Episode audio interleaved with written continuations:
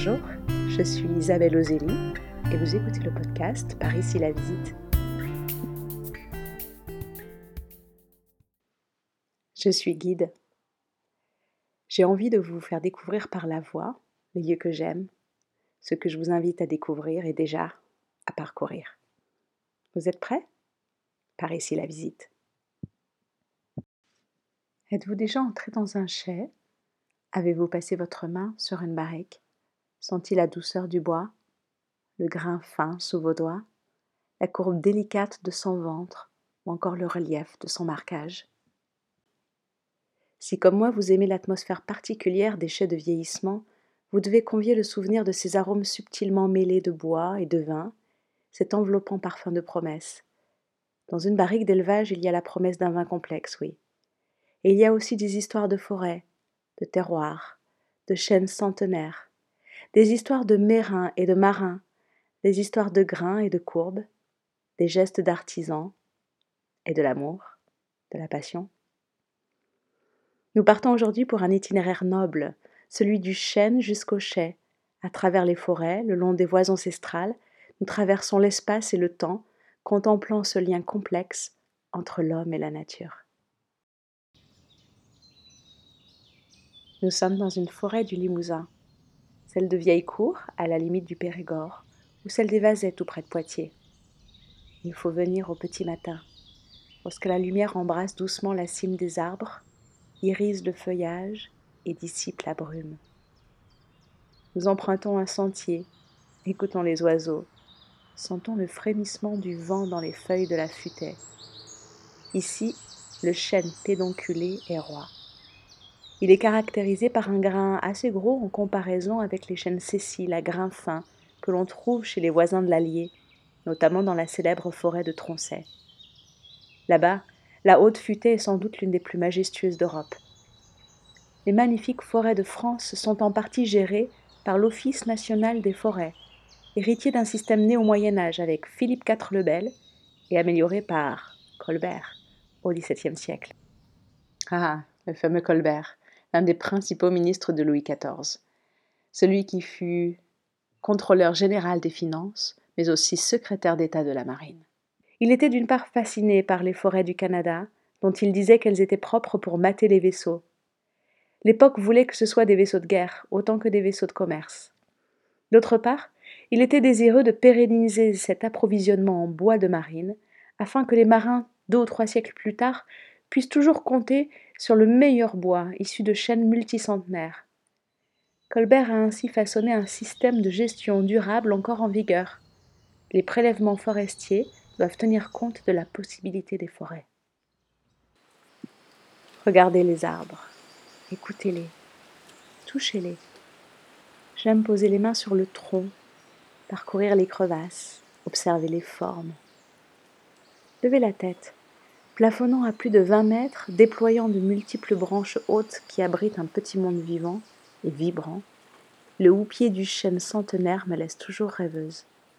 Comment l'arbre devient-il ce fût dans lequel l'alchimie avec le vin se ressent jusque sur nos papilles?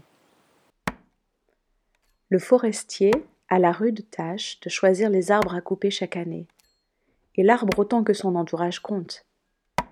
Des critères objectifs le guident bien sûr, mais je l'imagine humble, ému par l'âge de l'élu, touché par sa noblesse.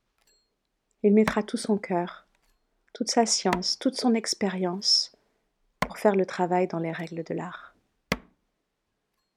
Une fois à terre, l'arbre est émondé, sa bille seulement sera exploitée en tonnellerie et donnera naissance à une quarantaine de barriques d'exception.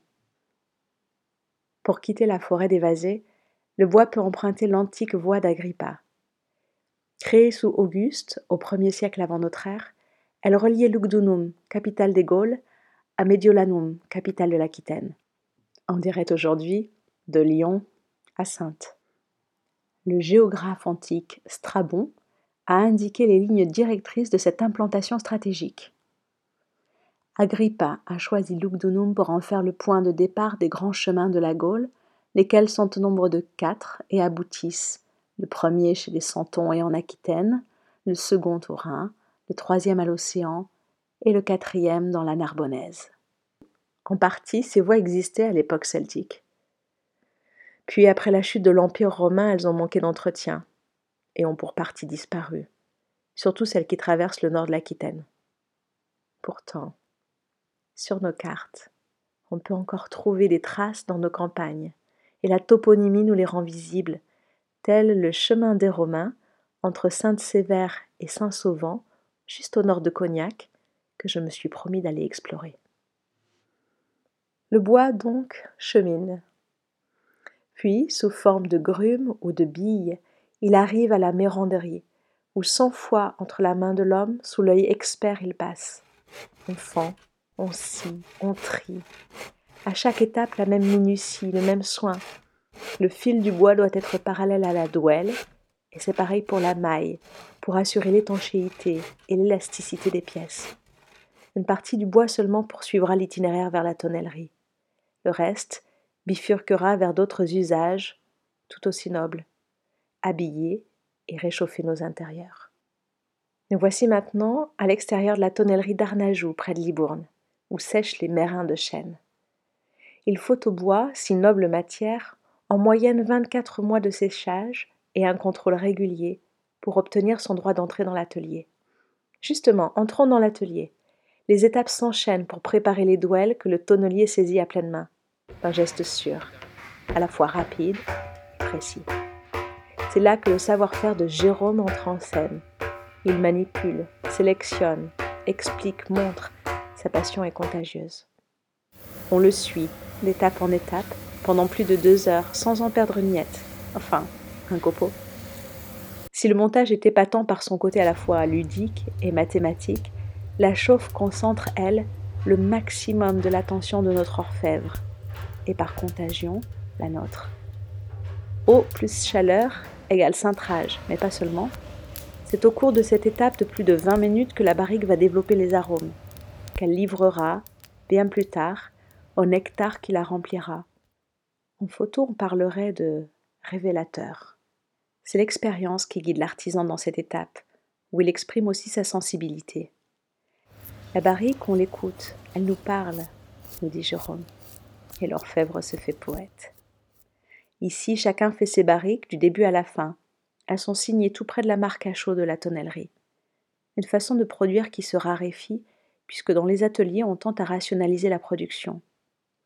Oui, il faut aimer le travail bien fait, et aimer le vin un peu aussi, nous confie notre tonnelier avec malice.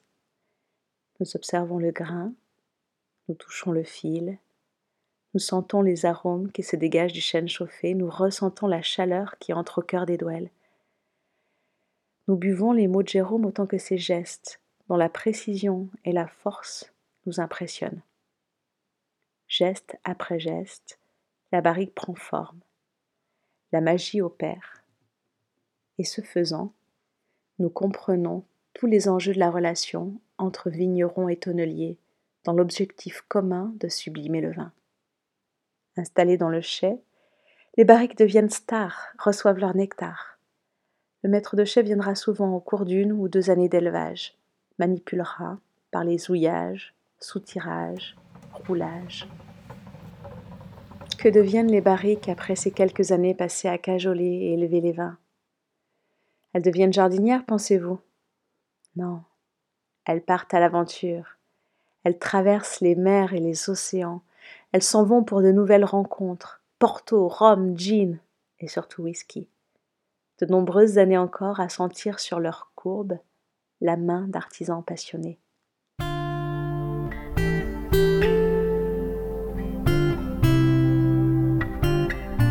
Paris, c'est la visite Abonnez-vous et partagez. À bientôt.